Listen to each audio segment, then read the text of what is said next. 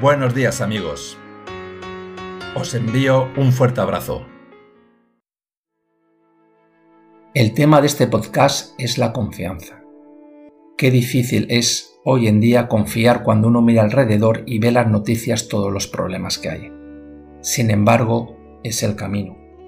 Comenzaré contando el testimonio de una señora que conocí en un encuentro hace varios años. Ella era directora de un colegio cristiano en un Nueva York.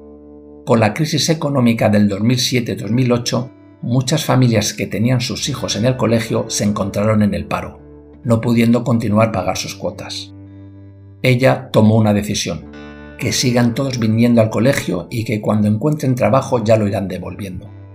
Cuando se lo compartía a su secretaria, ésta estaba asustada. ¿Cómo vamos a afrontar los gastos? Su respuesta fue, confía y al cabo de cierto tiempo no solo se recuperaron, sino llegaron a tener superávit. Muchas familias, agradecidas por su voto de confianza, cuando se recuperaron no solo pagaron lo que les faltaba, sino que dieron donaciones al colegio. ¿Y de dónde venía su confianza en los demás en medio de la crisis cuando casi todo el mundo probablemente hubiera tomado otra decisión? Pues nos compartió que ella estuvo enferma de lupus y cuando nadie confiaba que ella se podría sanar, Dios la sanó. Y si Dios confía en ti y te sana, ¿cómo no puedes dejar de confiar en las personas que se encuentran en medio de la desesperación o incertidumbre sobre su futuro, cuando tú has vivido algo similar y alguien actúa en tu favor y te dio una oportunidad? Y si además sintieras que tienes que confiar en quien te ha negado o perseguido o traicionado y que incluso no cree ni en sí mismo, ¿cómo se puede hacer? Solo se puede conseguir con los ojos de la fe. No importa lo que creamos o pensamos de nosotros mismos y del otro. Lo importante es que Dios sí cree en ti y también en el otro. Dios nos ama, pues estamos hechos a su imagen y semejanza, y por eso Él cree en cada uno de nosotros. En la víspera de la muerte de Jesús, Jesús anunció a todos sus discípulos que le iban a apresar y que todos le iban a abandonar. En particular, Jesús le dice a Pedro, Yo he rogado por ti, para que no te falte la fe, y tú, una vez vuelto, confirmes a tus hermanos.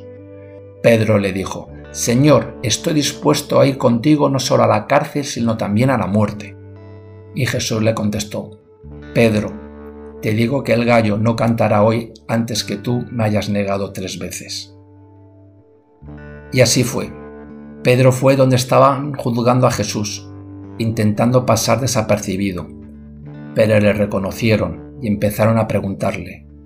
Y a Pedro le entró mucho miedo cuando vio cómo las autoridades estaban acusando y tratando a Jesús, y acabó negándole tres veces antes que cantase el gallo y se fue llorando desconsolado recordando las palabras que le dijo Jesús.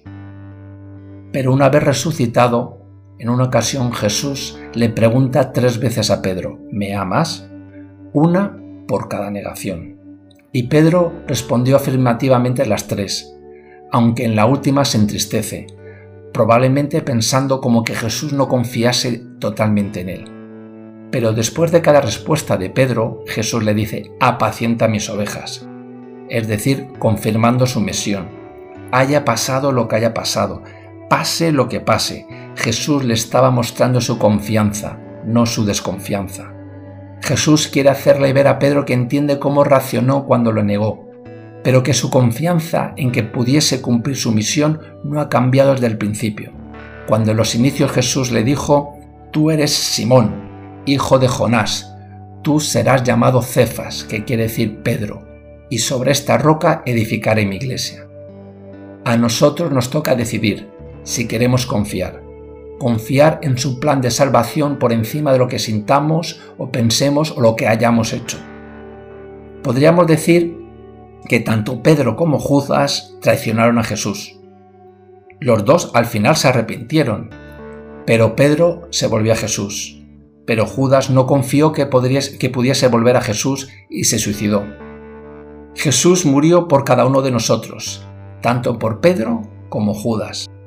Pero está en la, mano de cada uno de nosotros decidir si confiamos en Dios y si confiamos en el otro, para el cual también Jesús ha muerto y resucitado. confiar en el otro implica un riesgo, el riesgo de la traición. Pero si confías en Dios y buscas hacer su voluntad, hasta desde la traición Dios consigue transformarlo en salvación, como ocurrió con Judas y Jesús.